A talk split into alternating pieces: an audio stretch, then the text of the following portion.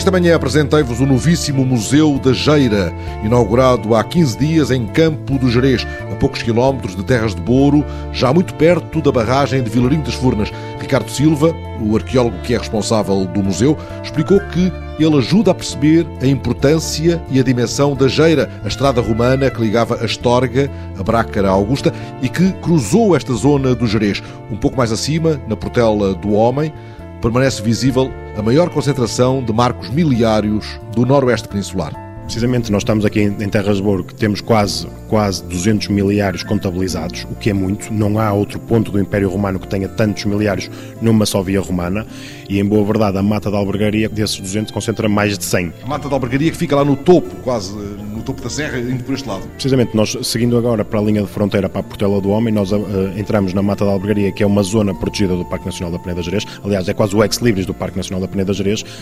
muito bonito a nível paisagístico é uma paisagem absolutamente fantástica e que tem esta vantagem de que, como era uma paisagem selada, uma paisagem muito pouco tocada pelo homem, conseguiu ter esta sorte de nos conseguir preservar mais de 100 miliários. O arqueólogo Ricardo Silva não esconde o fascínio por outros lugares em redor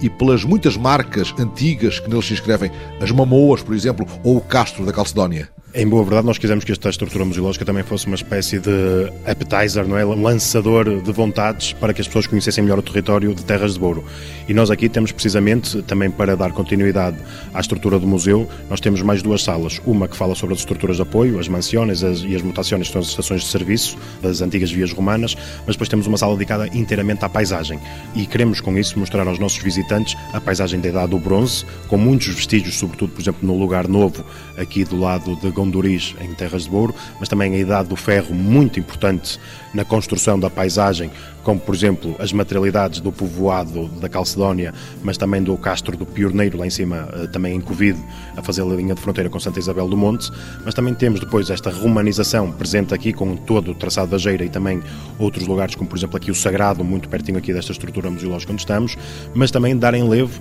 à parte da cultura da Idade Média, com o Castelo de Covid, um castelo roqueiro, inserido no meio do, dos maciços graníticos e que controlava a paisagem, bem como também os vestígios das próprias linhas de fronteira aquilo que nós chamamos as trincheiras medievais, que eram três linhas, uma daqui do lado de Portugal, outra curiosamente que está mesmo inserida hoje na linha da fronteira de Portugal e Espanha, e depois uma outra que está do lado de Espanha, que é o lado de Lógios. E era sobre estas três linhas que havia os recuos ou os avanços das tropas, seja portuguesas ou uh, consequentemente espanholas, para conseguir fazer aqui a, a, defesa da nossa nacionalidade. Nós ainda temos aqui também vestígios dos canhões que protegiam a última linha de fronteira, aqui a de São João do Campo, e com isto nós temos muita história para contar e lança-nos também a responsabilidade de continuar a gizar projetos que eh, dignifiquem esta história. Este território pode percorrer-se no automóvel ou a pé. Muitos que aqui vêm pretendem e preferem percorrê-lo a pé, nos muitos trilhos sinalizados, identificados. Um deles começa aqui muito perto, eh, ou pelo menos há a indicação dele, que é o trilho da Águia do Sarilhão. Esse trilho é um trilho absolutamente fantástico para quem quiser ter uma primeira noção do que é o Conselho de Terras de Douro sobretudo porque nasce uh, aqui na zona do Museu de Vilarinho das Furnas, portas do Parque Nacional da Peneda Gerês,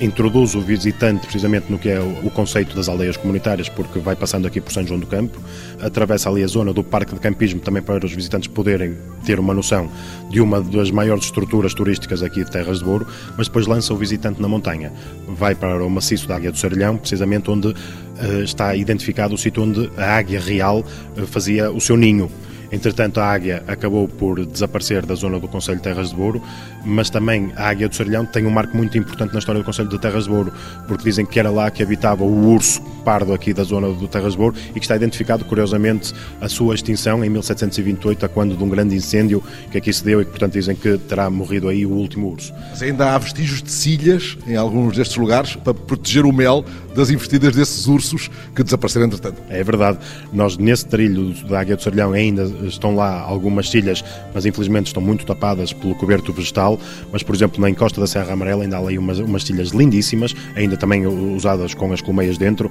e que eh, mantêm a sua estrutura quase original, o que é uma coisa absolutamente fantástica. Curiosamente, a, a par das cilhas, também temos ainda as estruturas do fojo do lobo, onde os homens acabavam por encaminhar o lobo para depois eh, acabar com a ameaça do lobo que muitas vezes atacava os rebanhos e, e, não dava sossego às aldeias e, portanto, essas estruturas também ainda estão muito bem preservadas. Nós aqui no Conselho de Terras de Bordo temos ainda três muito bem identificadas, a da Serra Amarela, a de Vilarinho das Furnas e a, a de Freitas, ali virada a Rio Caldo, e que também pode ser com certeza um dos próximos pontos de ataque na parte do património e do turismo que o Terras de Boro investirá mas eu com isto dizia que também o Trilhaga de Sorrilhão depois permite ao visitante percorrer a Geira Romana, sempre à margem uh, do que é hoje a cota de Vilarinho das Furnas, que infelizmente também cortou um pedaço da Geira uh, nos anos 70, mas que em boa verdade traz agora também um, um, outro atrativo paisagístico, porque a barragem constitui um espelho de água absolutamente fabuloso e quem caminha por lá, lá na Geira consegue ter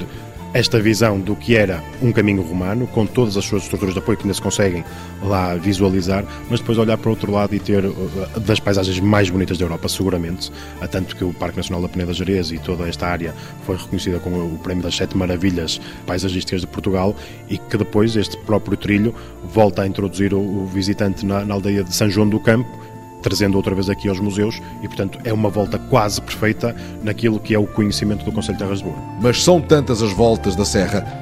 entre o verde e o rumor da água.